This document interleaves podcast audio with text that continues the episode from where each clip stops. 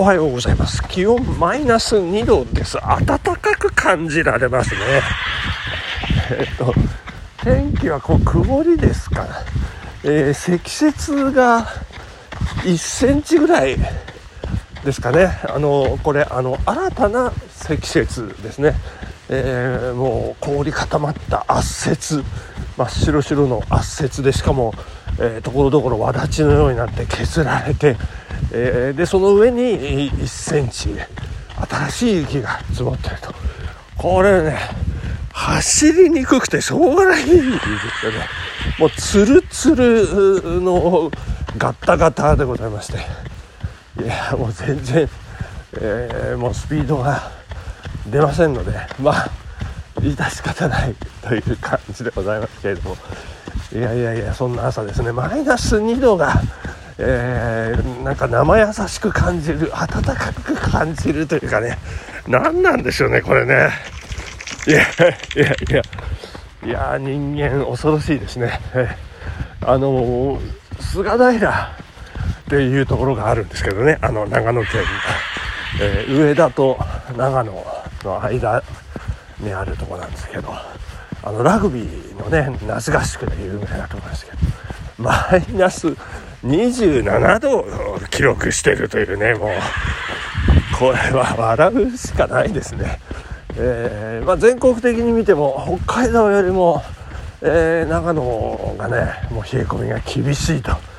いうことで、えー、日本で最も過酷なえー、まあ、ここ数日ここ最近ですね過酷な環境で危ね 今転びそうになります、えー、左足がずるっと左の方に流れまして、えー、そんな長野県民というか長野市民というかね長野界隈の皆さんでございますけれどもね頑張って生きてますよね。いやー本当に大変でございます。そしてそんな中ですねえー、っと新型コロナウイルスの、えー、っと感染症の分類が、えー、2類から5類に引き下げがもういよいよあの検討段階からもう正式にねもう移行するということでなんと5月の8日からということでこれ4月からじゃないんかいっていうね。これは濃厚接触の人はゴールデンウィーク外出できませんみたいなね。まあまあそんなところもね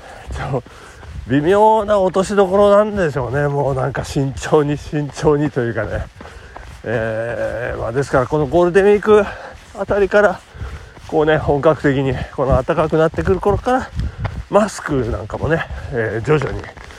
えー、なくすというかねなくなっていく、まあ、これは、え、まあ、各界のリーダーたちが、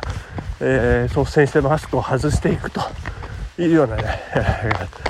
ことでね、まあ、国会の中ではね、あの先輩の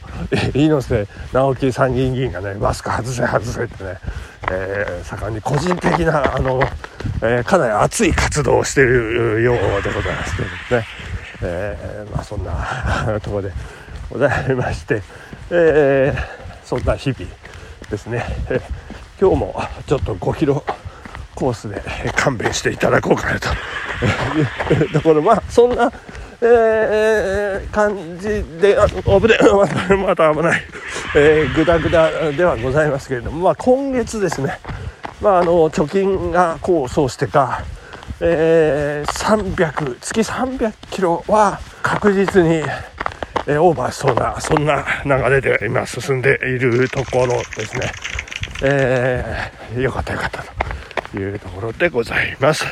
えー、そして昨日ですねこれちょっと今日の話題ということで皆さんにお届けしたいと思うんですけども昨日、えー、仕事をしておりましたらですねあの仕事をしてましたらってえー、仕事しますよね。あのちょうど詐欺の話ですよね。あの鳥じゃないですよ。あの犯罪のね刑法の刑法犯の方の詐欺で、まあ、1項詐欺2項詐欺と、えー、いうような、えー、それを解説した記事記事というかね文章にこう行き当たりましてふむふむふむふむふむふむなるほどふむふむという感じであの、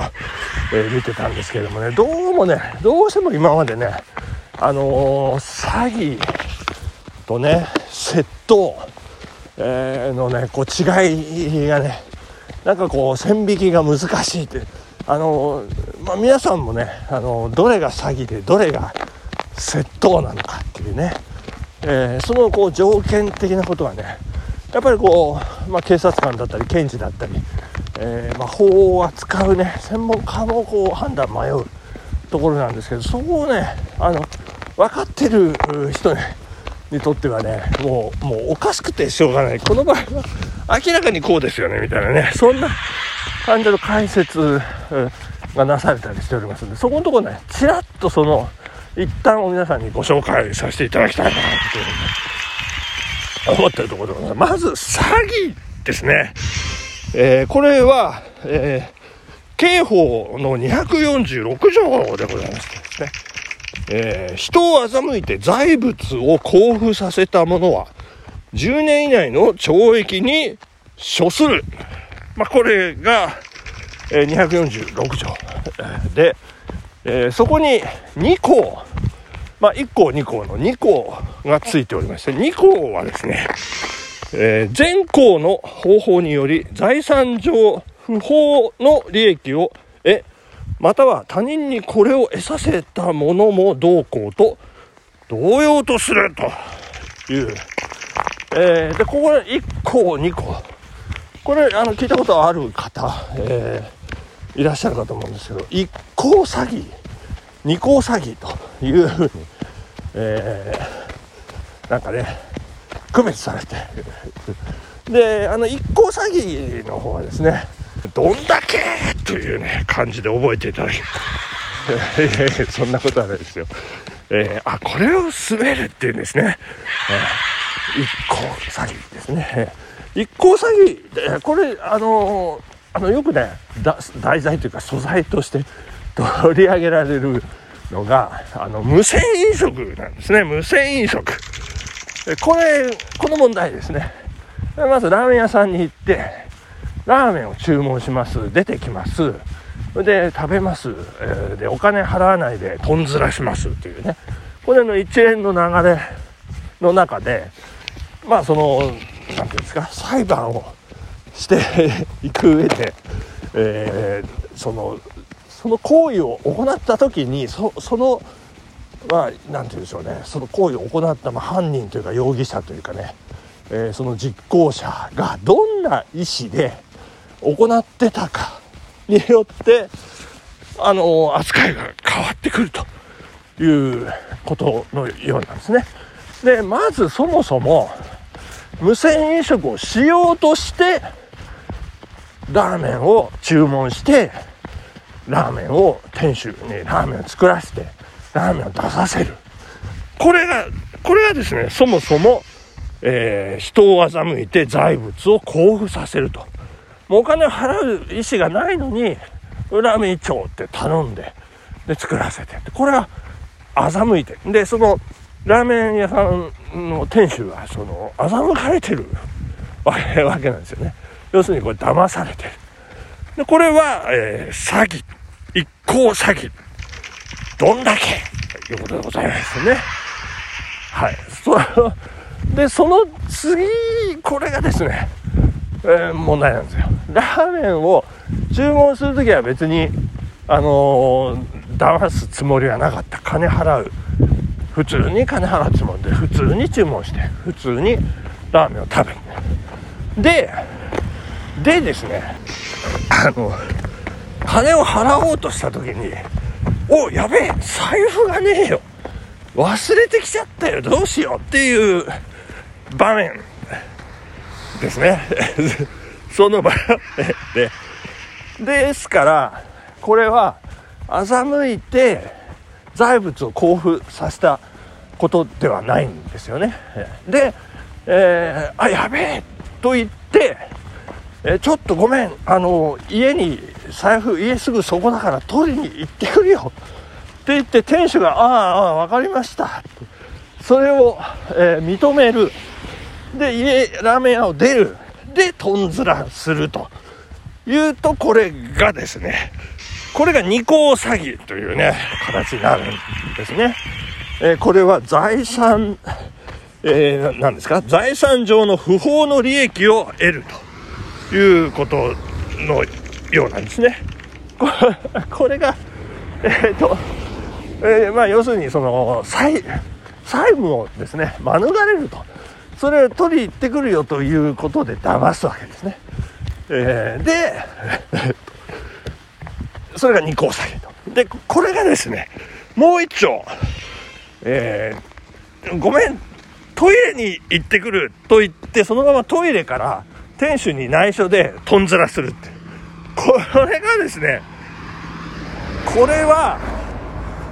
ちょっと待ってください。これは、注文時にも恋がない。そして飲食した後に、えー、これはとんずらしようという意思が発生して、単に逃げただけというね。これ、これはですね、分かりましたと言って店主はトイレに行くことを容認しただけなんで、これは、あの、何も窃盗にもならないし、詐欺にもならないということのようで、これは罪にはならないらしいんですよ。いや、これ本当にそうなんですよ。いや、皆さん、あの、これ詳しくはインターネットなんかであの調べていただきたい。ぜひ、えー、ラーメン食べ食べた後お金がない気づいた時はトイレに行くと言って、えー、とんずらしてくださいってそんな話ごめんなさい時間が押してしまいました本日ここまでさよなら